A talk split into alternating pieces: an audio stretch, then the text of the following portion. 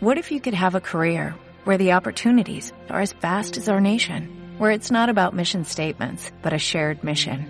At U.S. Customs and Border Protection, we go beyond to protect more than borders, from ship to shore, air to ground, cities to local communities. CBP agents and officers are keeping people safe. Join U.S. Customs and Border Protection and go beyond for something far greater than yourself. Learn more at cbp.gov/careers.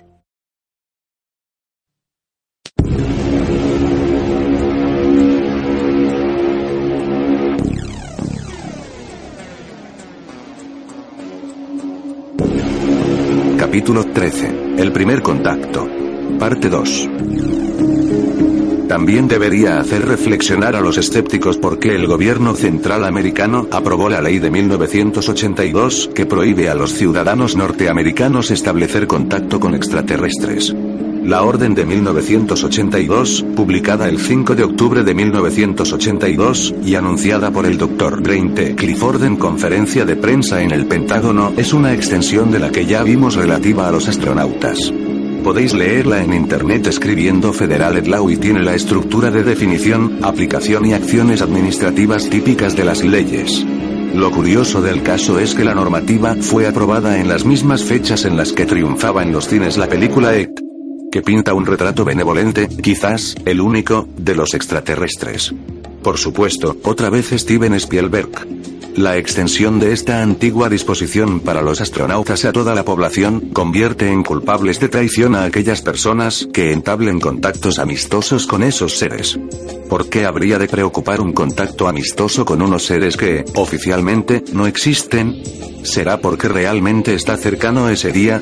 El cambio de siglo trajo un aluvión de novedades a las vidas de las personas del planeta Tierra. El 11 se acercó al mundo, más que nunca, a una batalla entre religiones que, como vimos, Werner von Braun había anticipado décadas atrás.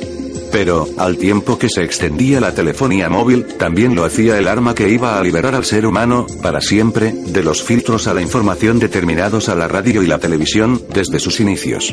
Aunque oficialmente Internet es el resultado de otro proyecto militar, desarrollado, como no, desde los años 50, llamado ARPANET, su extensión al mundo civil se debió al ámbito científico y universitario durante los años 80 y 90. Alarmados ante el efecto 2000 y el miedo a que el pujante terrorismo islámico que lleva el nombre de Al-Qaeda nos llevara a una guerra total, las gentes del planeta Tierra se unieron para compartir la información que los medios de comunicación, centralizados en pocas manos por obra y gracia de los mencionados clubs Bilderberg y Comisión Trilateral, no proporcionaban. Gracias a la red de redes, los seres humanos se enteraron de que las armas de destrucción masiva eran tan solo una excusa para continuar la conquista de las fuentes energéticas que ya se había comenzado en Afganistán. Los medios de comunicación oficiales se tragaron la mentira que contó la Casa Blanca y solo mucho tiempo después, reconocieron que su fuente no era creíble. Pero Internet no solo sirvió para conocer la verdad de lo que ocurrió en ese simulacro de Pearl Harbor que fue el 11, ese sino que, gracias a la red de redes se creó, o se terminó de crear, la conciencia planetaria. Ese campo de conciencia colectivo que el filósofo cristiano Taylor de Chardin había anticipado a principios del siglo XX con el nombre de noosfera. En otras palabras, las mentes y los corazones de los seres humanos habían superado sus diferencias y, sobre todo, las de sus gobiernos, para conformar un ente unificado por encima de las guerras prefabricadas por sus gobernantes en la sombra. Las gigantescas manifestaciones del año 2003 constituyeron la demostración de que el planeta Tierra había alcanzado otra dimensión de conciencia. Que estaba preparado, en fin, para acceder a otras experiencias de vida. Al lado de los seísmos y desastres climatológicos, las neuronas de Gaia, es decir, los seres humanos, y los cetáceos, habían empezado a vibrar de otra manera. Internet liberó de la censura, para siempre, la información sobre los platillos volantes y sus temas análogos, como los círculos de la cosecha y los enigmas acerca de la vida en otros planetas. Este mismo libro no es sino una consecuencia del esfuerzo colectivo de Internet, al que dediqué miles de horas desde aquella explosión del 2001 que supuso el cambio de siglo. Decenas de personas han contribuido, sin saberlo y desde diferentes lugares del planeta, a la elaboración de este libro, enviándome las informaciones que precisaba en cada momento en una clara demostración de que la sincronicidad es el mejor ejemplo de la conexión con la conciencia planetaria, simbolizada por la red. Poco tiempo después de esas manifestaciones, las informaciones que leíamos con avidez en Internet se convirtieron en imágenes en movimiento. La mejor calidad de las líneas, de fibra óptica, recordemos, el bajo costo de las cámaras de vídeo, los ordenadores cada vez más potentes y la posibilidad de subir esos documentos audiovisuales a redes que comparten los archivos de vídeo han conseguido sacar del olvido el tema extraterrestre. Al tiempo, la mejora de la tecnología digital, la única que realmente ha avanzado en la segunda mitad del siglo XX, ha provocado que el número de avistamientos crezca, puesto que las cámaras infrarrojas han empezado a captar objetos que la visión humana no percibe. Una prueba más de la existencia de más realidades que la que podemos ver y que nos hace preguntar, ¿qué es lo que está pasando ahí fuera realmente? El 5 de marzo del 2004, estas cámaras infrarrojas tomaron unas claras imágenes de una formación de 11 naves sobre el cielo mexicano. La televisión mexicana las transmitió y el mundo entero, a través de Internet, las pudo ver. La situación ha cambiado radicalmente con Internet. Ahora ya no hay autoridad ni grupo secreto que discrimine lo que es cierto y lo que no, sino que es cada ser humano quien decide en lo que cree. Las encuestas que habéis ido leyendo en el encabezamiento de varios capítulos testifican que en Estados Unidos, el país más avanzado del planeta, la gente no solo cree en los extraterrestres, sino que opina que ya han contactado con los seres humanos. No en vano, los Estados Unidos es uno de los países donde más fenómenos no identificados se han podido ver a lo largo del siglo XX y algunos de ellos, masivos. La ciudad de Phoenix, Arizona, vivió dos fenómenos gemelos, el 13 de marzo de 1997 y el 5 de junio del 2005. Decenas de miles de personas pudieron ver la espectacular formación de ovnis, grabarla y subirla a Internet. Pero no solo en Estados Unidos se está viviendo esta fiebre. El asunto extraterrestre que, en secreto y como hemos visto, ha estado muy relacionado con la seguridad en la energía atómica, ha recuperado su importancia cuando las campanas de guerra acechaban en Irán y en zonas conflictivas como Cachemira, región limítrofe entre los países con arsenal atómico, India y Pakistán. El martes 22 de marzo del 2005, la cadena estatal iraní de televisión y las portadas de los principales periódicos informaron del avistamiento de ovnis sobre Irán. La cadena estadounidense Fox también mostró imágenes de las formas ya clásicas de discos que se movían sobre una zona de la ciudad de Teherán. La agencia de información IRNA informó de que en las ciudades septentrionales de Tabriz y Ardobil y en el mar Caspio aparecieron discos de los que irradiaban rayos verdes, rojos, azules y púrpura sobre las ciudades. Los medios de comunicación relataron que las personas corrían por las calles de ocho ciudades diferentes para observar una luz extraterrestre que entraba y salía de entre las nubes. El interés por los ovnis se había disparado muy rápidamente en Irán desde el año 2004, cuando las agencias de noticias informaron de docenas de incidentes, en los que la gente podría ver objetos extraños volando sobre sus cabezas. En una ocasión, la televisión estatal de Irán difundió las imágenes de un disco blanco reluciente sobre Teherán. Irán era, como vimos en el capítulo sobre los avistamientos de la Guerra Fría, el foco del conflicto o de la unión frente al enemigo de la humanidad, según se mire. El miércoles 12 de enero del mismo año 2005, el diario Pravda, antiguo órgano del Partido Comunista Soviético, publicaba la siguiente noticia. Rusia e Irán unen sus esfuerzos para luchar contra una invasión de ovnis. El subtítulo decía así, los sistemas antiaéreos de Irán tratan de derribar los ovnis que aparecen sobre sus instalaciones nucleares. En el cuerpo de la noticia, se podía leer, mientras tanto, los medios informativos iraníes distribuyen más y más información sobre las supuestas amenazas a los objetivos nucleares de la nación. Los vuelos de objetos desconocidos sobre el espacio aéreo del país se han hecho mucho más frecuentes últimamente. Objetos luminosos infrecuentes se detectaron sobre Bushehr y Natanza, donde se localizan instalaciones nucleares. Según testigos oculares, uno de los objetos estalló en el cielo. El Ministerio de Defensa iraní trató de calmar a la ansiosa población por boca de su general Karim Gabani. Hemos desarrollado planes para proteger los objetivos nucleares contra cualquier peligro. La Fuerza Aérea iraní está en alerta y lista para cumplir con su deber. La importancia del origen ruso de la información reside en que, alarmados por los continuos avistamientos de UFOs en ambos países, durante los años 90 habían firmado un acuerdo en el que se comprometían a trabajar juntos en la exploración espacial, el desarrollo de satélites como el Zorei, al parecer, en la lucha contra estos objetos no identificados. Todo ello concuerda con los movimientos diplomáticos de apoyo a Irán en las tensiones ocurridas en el año 2007 con ocasión de la presión de los países sionistas, Inglaterra, Estados Unidos e Israel, por atacar a la antigua Persia bajo diferentes pretextos. Si bien una parte de los rumores identifican esos avistamientos con naves secretas de los Estados Unidos, otros medios de la región, en particular el incisivo Indian Daily de la India, han estado publicando otras explicaciones.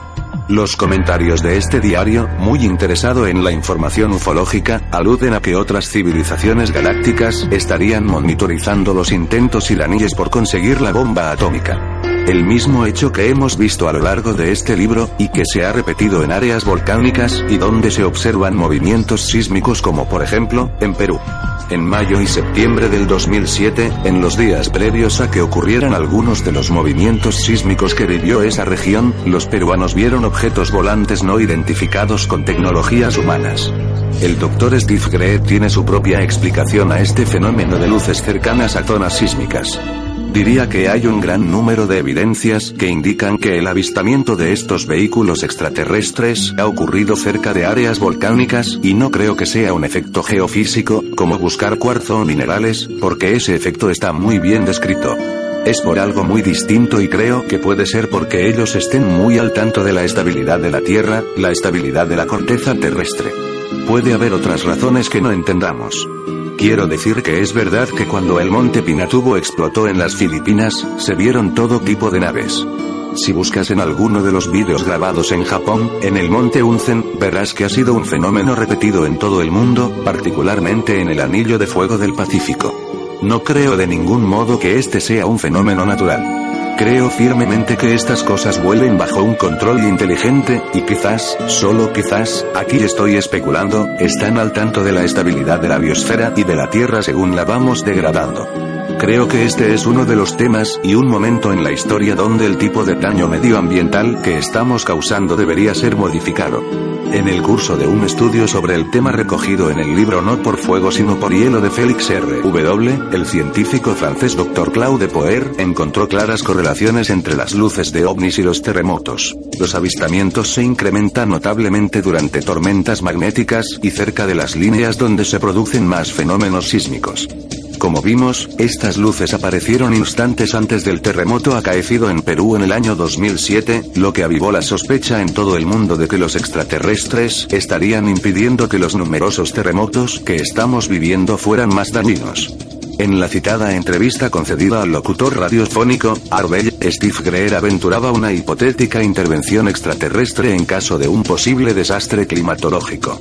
Bien, si revisas la documentación que creamos en 1991, establecíamos muy claramente que, en el caso del peor escenario posible, habría una intervención para tratar de estabilizar las cosas, creo que es algo racional. Si hemos sido observados durante un número de años, o un número de siglos, si no milenios, por civilizaciones extraterrestres, tiene que haber, de algún modo, una intervención. Por ejemplo, una guerra termonuclear podría extinguir la vida tal y como la conocemos sobre la Tierra. En otras palabras, que las mismas civilizaciones que han estado protegiéndonos de las locuras de nuestros gobernantes con la tecnología nuclear, pueden haber estado haciendo lo propio con los desastres climatológicos. El exministro de Defensa de Canadá, Paul Edieres, con seguridad, el político de mayor relevancia que ha salido a dar la cara en el asunto extraterrestre. Y lo ha hecho dando conferencias y participando en la organización Exopolitics, que ha presentado en la ONU una propuesta para establecer contacto con otras civilizaciones llamada la década del contacto. El miércoles 28 de febrero del 2007, la agencia AFP fechaba en Ottawa la siguiente noticia. El exministro de Defensa canadiense Paul Eyer instó a los gobiernos de todo el mundo a desclasificar y usar tecnología alienígena secreta, obtenida en supuestos accidentes de ovnis, con el fin de detener el cambio climático, según aseguró este miércoles un diario canadiense. Elier declaraba lo siguiente al diario Ottawa Citizen, me gustaría conocer las posibilidades de la tecnología extraterrestre para eliminar la quema de combustibles fósiles dentro de una generación, esa podría ser una forma de salvar nuestro planeta. Las naves extraterrestres deben haber viajado vastas distancias para llegar a la Tierra, por lo cual deben estar equipadas con avanzados sistemas de propulsión o utilizar combustibles excepcionales. Estas tecnologías alienígenas podrían ofrecer a la humanidad alternativas a los combustibles fósiles. Elier, que fue ministro de Defensa en 1963, siendo primer ministro Lester Pearson, supervisó la controvertida unificación del ejército, la Fuerza Aérea y la Marina en Canadá, convirtiéndolas en las fuerzas canadienses. Se refería así, implícitamente, al incidente Roswell al que aludíamos en el primer capítulo de este libro, como símbolo del primer contacto con otras naciones estelares. Acto seguido, hacía la siguiente declaración. Necesitamos persuadir a los gobiernos para que desclasifiquen lo que saben. Algunos sospechamos que saben bastante, y que ese conocimiento sería suficiente para salvar a nuestro planeta si se aplica lo suficientemente rápido. El grupo de exopolítica que tiene como máximos exponentes al propio Paul Eyer, el Dr. Richard Boylan y Michael Sayas, ha elevado ya propuestas a las Naciones Unidas para establecer la década del contacto. Cada año se realiza una conferencia en la que se debaten las maneras de preparar a la población mundial para este momento en la estrategia diseñada por estos diplomáticos galácticos, que supuestamente habrían sido contactados ya por la Confederación de Mundos Estelares denominada Federación Galáctica, se habría incluido la aparición de naves en lugares y a horas a las que todo el mundo pudiera filmarlas y la apertura de la información ovni por parte de algunos gobiernos. Todo ello sería parte de la preparación psicológica de la humanidad para el establecimiento de relaciones formales con esas naciones estelares. Es decir que, de acuerdo a esas informaciones, ya estaríamos viviendo la preparación para ese primer contacto, planificado desde hace años y que estaría directamente relacionado con una profunda transformación de las estructuras financieras del planeta que permitiría a la humanidad liberarse de las carestías a las que les mantienen sometidos unos pequeños grupos cuyo poder procede de la antigua Babilonia.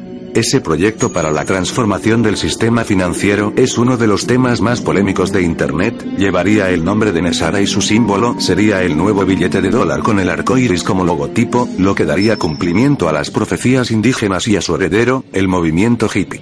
La clave reside en la implantación de un sistema bancario apoyado por el oro y la plata, y que impida la evasión de divisas a paraísos fiscales. El nuevo sistema bancario se sostendría sobre un nuevo sistema informático sobre el que se realizarían las transacciones financieras llamado Basel II y habría sido inspirado por estos seres estelares. Asimismo, se nacionalizaría la Reserva Federal Americana y todos los bancos centrales que no sirven al interés general y sí a los de las élites Illuminati. Todas estas medidas, sumadas a la liberación de unos fondos astronómicos, conocidos como de Leo Guanta, en referencia al antiguo asesor de Ronald Reagan encargado de velar de ellos, eliminarían la pobreza de la faz de la Tierra y posibilitaría que todos sus habitantes alcanzaran un nivel de conciencia para asimilar los positivos cambios que el primer contacto traería. Dado que los medios de comunicación oficiales se negarían a informar de estos hechos, los seres de otras galaxias interceptarían las comunicaciones de nuestras televisiones y radios para emitir su mensaje. Este aparentemente descabellado hecho ya habría ocurrido en 1977, en una televisión inglesa.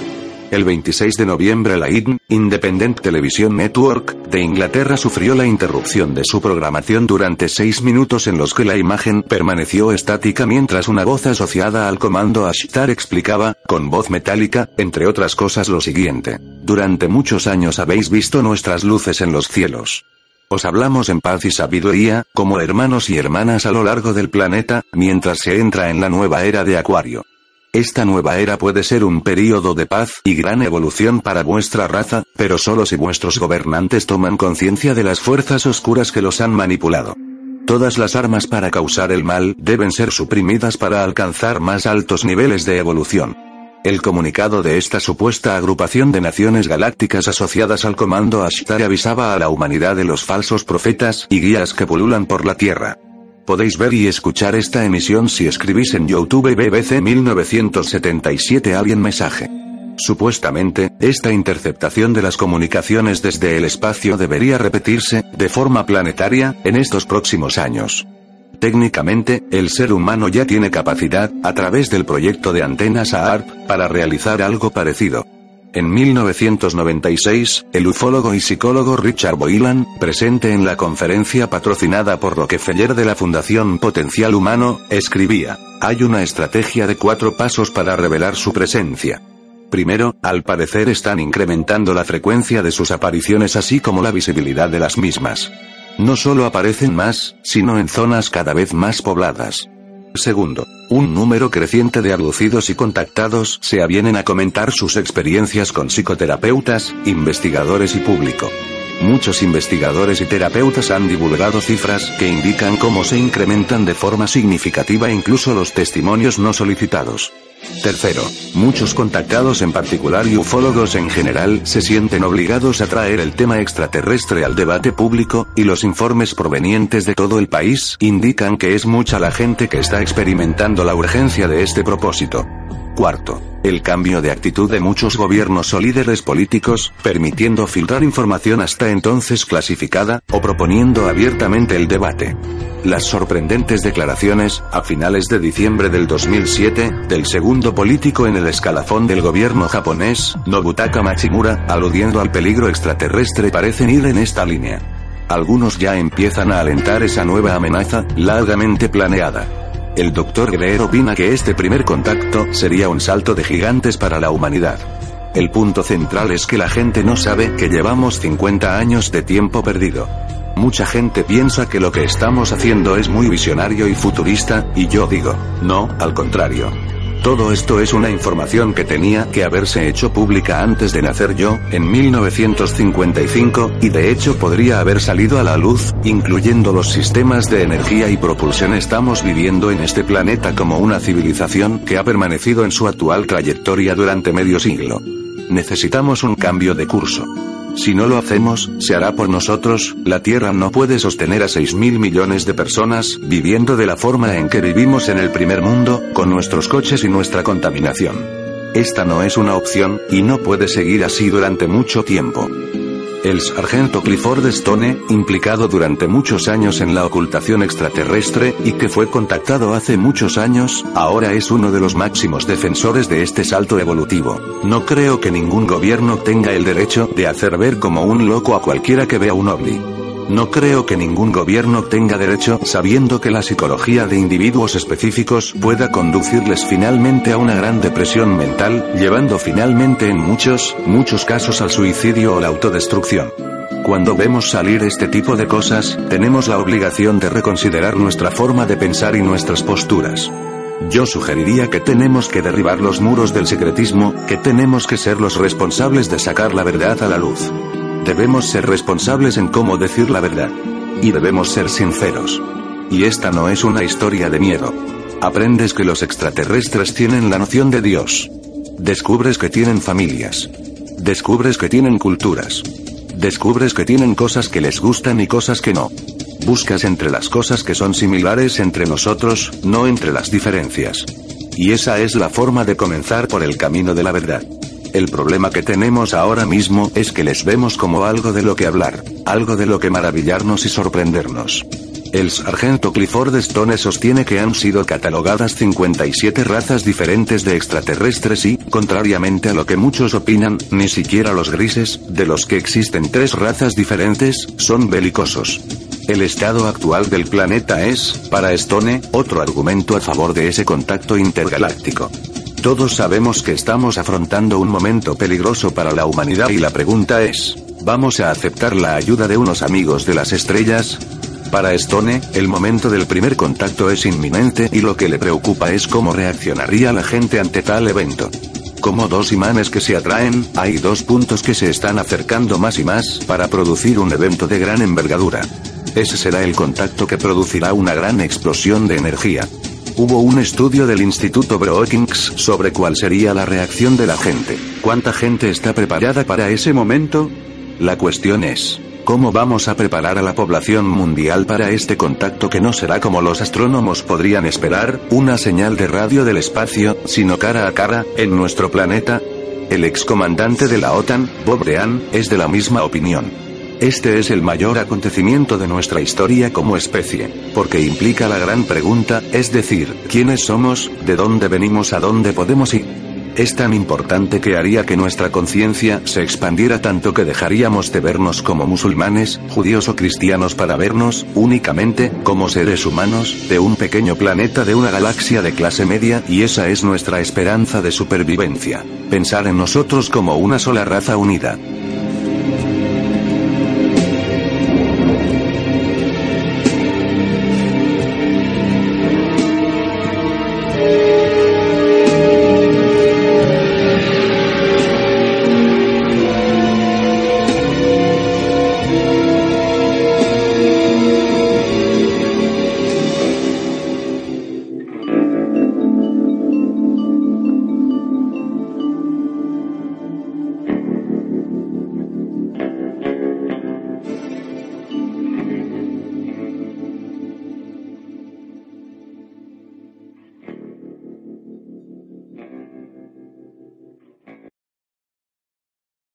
Dale más potencia a tu primavera con The Home Depot. Obtén una potencia similar a la de la gasolina para podar, recortar y soplar con el sistema OnePlus de 18 voltios de Ryobi desde solo 89 dólares. Potencia para podar un tercio de un acre con una carga. Potencia para recortar el césped que dura hasta dos horas. Y fuerza de soplado de 110 millas por hora. Todo con una batería intercambiable. Llévate el sistema inalámbrico OnePlus de 18 voltios de Ryobi. Solo en The Home Depot. Haces más. Logras más.